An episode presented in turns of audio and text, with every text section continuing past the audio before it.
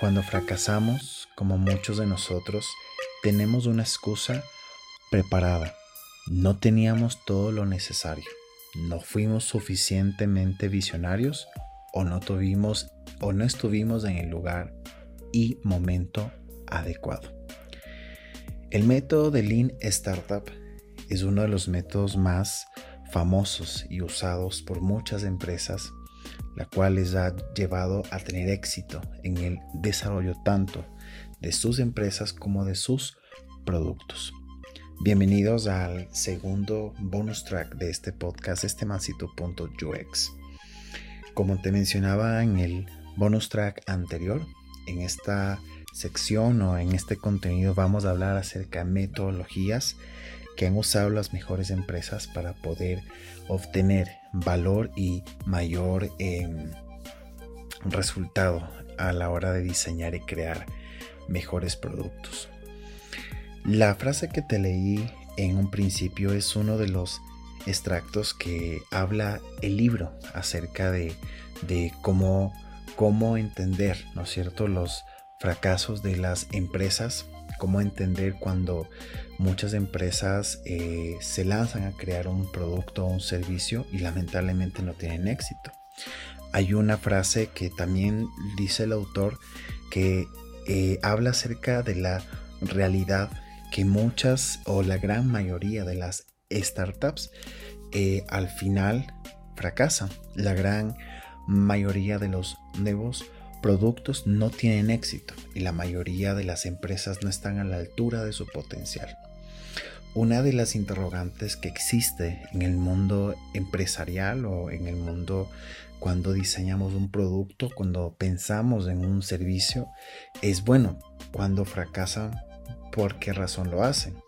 Tal vez, como decía el autor, tal vez no teníamos los recursos necesarios o no teníamos los, los eh, o no estábamos en el lugar y momento adecuado. Hay una frase que comúnmente se los dice, ¿no? De, de que hay que estar en el sitio y hay que estar en el momento y en el lugar adecuado. Pero lo cierto es que el éxito de una de una startup, de un, de un producto, de una empresa, no es consecuencia de los buenos genes o de estar en el lugar correcto en el instante, en el momento adecuado. El éxito de una startup se puede diseñar siguiendo el proceso correcto. Esto significa que se puede aprender y por lo tanto se puede diseñar. Esta es una de las frases que también usa el autor en este libro, como te digo, del método de Lean Startup. Es muy interesante comprender que el éxito de una empresa, el éxito de, un, de una startup, que a la final es una empresa pequeña con un gran potencial de crecimiento, ¿ya? A diferencia de una empresa normal, ¿cierto? Donde se manejan jerarquías, donde se maneja una estructura un poquito más definida, donde tú ya tienes algo que se llama el management, la parte de la gestión es un poco más, eh, como, puedo como te puedo decir? Es un poquito más ya eh, prevenida en cada uno de sus facetas. O sea, tú ya tienes un objetivo, tienes un inicio, tienes unos, eh, unos pasos a seguir, mientras que en una startup lamentablemente no. En una startup muchas veces empiezas sin tener claro eh, cómo va a ser la jerarquía de la, de la empresa, de esta empresa, pues que vas a empezar a, crear. Y es que una de las ventajas que tiene una startup es precisamente esa, o sea, no, no estar ligada, digamos, a, un esquema eh, súper rígido de administración. Pero sí que es muy importante entender que al no tener este, este esquema, sufren de algo que se llama la incertidumbre. La incertidumbre de no saber qué pasa el día de mañana, de no saber. Ahora, con esto no quiere decir que una startup sea sinónimo de desorden o, o sinónimo de un descuido total en sus procesos, no. Pero se maneja de una forma distinta en el tema que no te riges tanto a un plan preestablecido, sino que simplemente tú lo que tienes ya escrito en tu mente es lo que quieres hacer, o sea, lo que quieres ya lograr, de manera que lo único que haces es que piensas cómo empezar a, crear una versión eh, muy mínima, muy simple de tu idea y simplemente la pones en, en contexto de tus clientes, de tus usuarios o de tu público. A diferencia de un plan empresarial, por decirlo así, como te decía, de un plan de empresa un poquito más jerárquico, un poco más administrativo, tú te riges en base a una planificación. Y si el momento que la planificación no sale como tú esperas, posiblemente, claro, existan momentos para hacer ajustes, pero estás condicionado a hacer lo que el plan te dice. En cambio, una startup está en constante movimiento, en constante cambio. ¿Y, ¿Y, por qué te hablo de esto? Porque la naturaleza de las startups es así. Muchas de ellas en su inicio posiblemente despuntan lentamente o probablemente despuntan rápidamente y tienen esta incertidumbre de, de, pues eh, no saber el día de mañana con qué se van a topar, con qué desafíos se van a topar y es un poco lo que les hace flexibles. El autor en el libro de método de Lean Startup, como te mencionaba, que es Eric Ries, él nos cuenta una historia de cómo eh, él encontró el éxito detrás de un tipo de management o de un tipo de manejo de empresa, como te decía, totalmente diferente al que nosotros hemos estado acostumbrados a, escuchar o posiblemente hemos estado acostumbrados a diseñar. Él habla que en una de las empresas, cual él era eh, cofundador, era una empresa que tuvo la idea de crear avatars, ya eh, estos eh, muñequitos, digamos, digitales que podían, que hacían que las personas se pudieran personalizar, digamos, eh, en una, en un personaje, digamos, de un mundo ficticio, por decirlo así, que pudieran interactuar. Más o menos lo que habla es que, mm, bueno, para tenerlo este claro, esto nace la idea antes de que se estrene la película Avatar, o sea, antes de que se tenga específicamente estipulado eso. Pero eh, el punto aquí es que él nos cuenta que en un principio, en un inicio, eh, ellos hicieron el proceso de la creación de un producto totalmente al revés.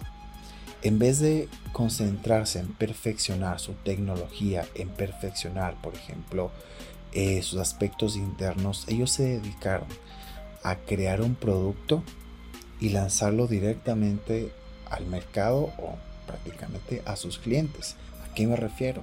Ellos crearon lo que es un MVP, un mínimo producto viable, del cual en su versión número uno tenía muchísimos errores muchísimas cosas que seguramente en ese momento muchos no se habían fijado en esos, en esos detalles, eh, pero ¿cuál era la intención de ellos al crear esta versión? Que si nos ponemos a pensar en el mundo normal, uno espera perfeccionar su producto antes de lanzarlo.